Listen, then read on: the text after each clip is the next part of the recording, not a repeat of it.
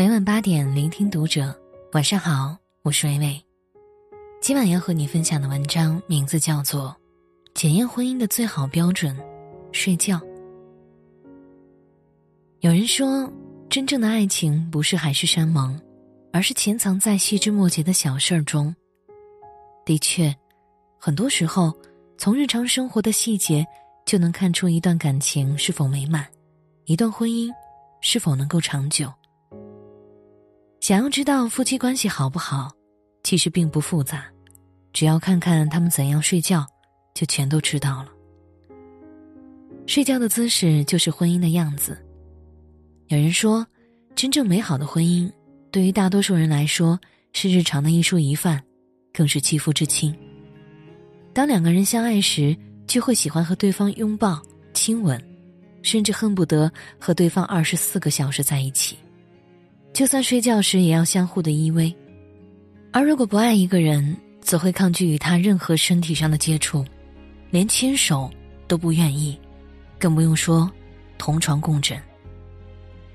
曾经在知乎上看到有个人问，婚后的夫妻都是怎样睡觉的？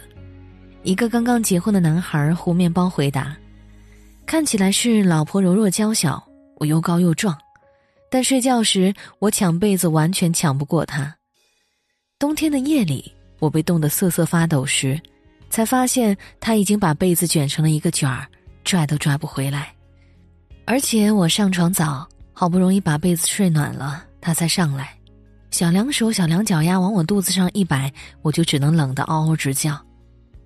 后来我曾经尝试准备了两床被子，但他都会来抢我的，坚持要和我睡在一起，我就只能靠脂肪过冬了。在男孩貌似抱怨的语气当中，却是满满对妻子的宠爱之情。被抢了被子，他也只能感慨妻子力气太大，假装委屈。每到冬天，还是心甘情愿的为妻子暖手暖脚。两个人甜蜜的睡在一个被窝里，而另外一位结婚已经十年的妻子，却在回答中哀怨的说：“结婚之后没多久，丈夫就要求自己单独睡一个被窝。那段时间，我们各自睡在一边，床中间空着一大片。睡觉占据着生命中三分之一的时间，是每个人都很重视的一件事儿。而一对夫妻睡觉的姿势，往往也能反映出两个人关系的本质。”在英国的赫特福德郡大学，教授理查德·怀斯曼教授曾经研究了一千一百对夫妻的睡眠姿势之后，得出了一个结论：夫妻共眠方式是评估婚姻关系好坏的最佳方法，而睡觉时夫妻之间的距离是反映彼此关系最主要的因素。在实验中，有百分之四十二的夫妻睡觉时背靠背。百分之三十一的夫妻睡觉时面朝同一个方向，只有百分之四十五的夫妻会面对面睡，或者相拥而眠。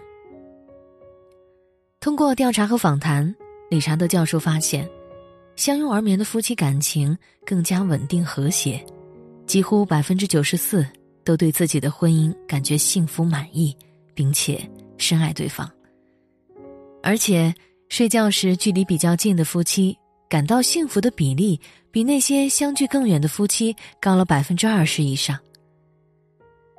歌手艾拉在自己的一期采访节目当中曾经这样说过：“以前经常一个人住饭店，比较没办法睡着；有老公在身边之后，总是带着他一起出差，睡觉时有人陪在身边，非常有安全感。在一段幸福的婚姻里，夫妻就是彼此最强大的依靠和港湾。”一个真正爱你的人，不会留你一人孤独入睡，而是会在深夜微凉的时刻，为你留一个温暖的臂弯。睡前有话说，婚姻才能更长久。现在大多数夫妻的生活状态都是这样的：白天各忙各的，上班挣钱，晚上回到家，或许还要照顾老人孩子，繁重的工作、生活的压力，把一对夫妻交流的时间。压榨的所剩无几，几乎只有关灯睡觉前的一小段时光，才真正属于两个人。如果连这段时间都不珍惜，那么夫妻之间将会失去最后温存与分享的机会。前段时间电视剧《小欢喜》热播，由黄磊和海清饰演的童文杰、方圆夫妇，也成为了大家羡慕的模范夫妻。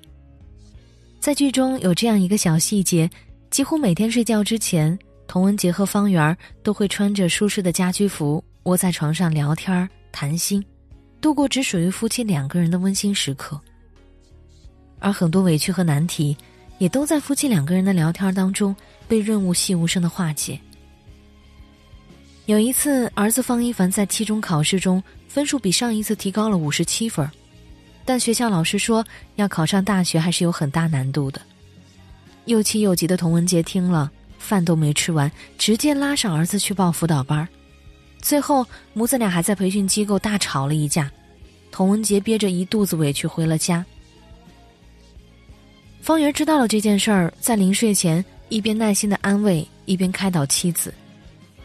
竖着看五十七分，儿子是进步了；非要横着看的话，一凡的成绩怎么也比不上好学生们的成绩。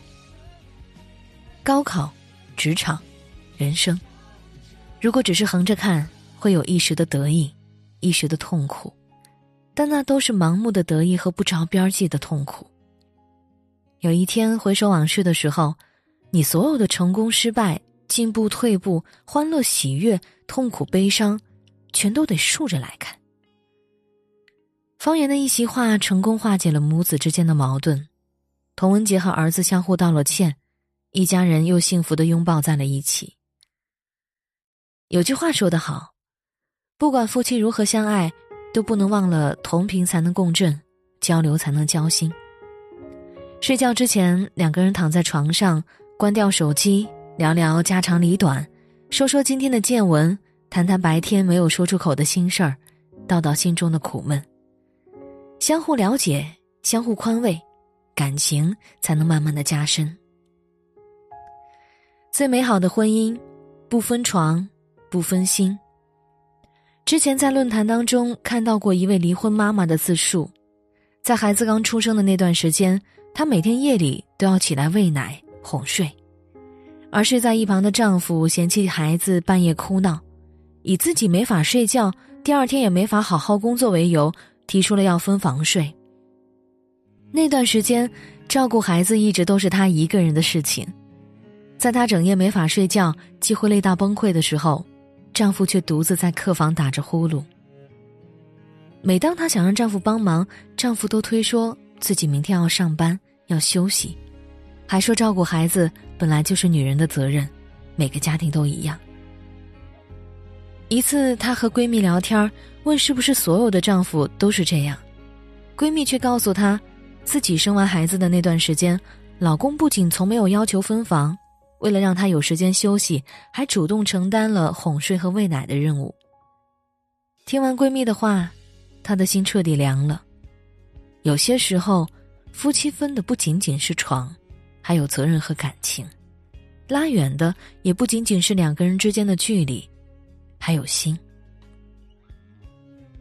蔡少芬和老公张晋之间有个雷打不动的约定，任何时候都不分房，即便是要照顾刚出生的小女儿，即便是两人当天大吵了一架，张晋就算是在床边打地铺，也绝不和蔡少芬分房睡。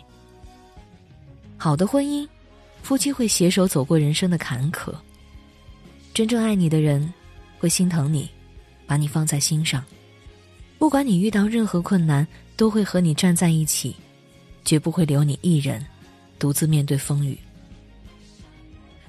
俗话说：“十年修得同船渡，百年修得共枕眠。”在一段婚姻当中，愿意和你相拥而眠的人，一定会宠你、呵护你；能在睡前与你共话巴山夜雨的人，一定能与你相互理解，走得长久；能守在你床边不离不弃的人。一定把你放在了心中最重要的位置。有首歌里唱的：“每一天睁开眼，看爱人和阳光都在。若能如此，便是人生当中最幸福的事儿。”感谢作者之歌，我是伟伟，我站在原地等你回来。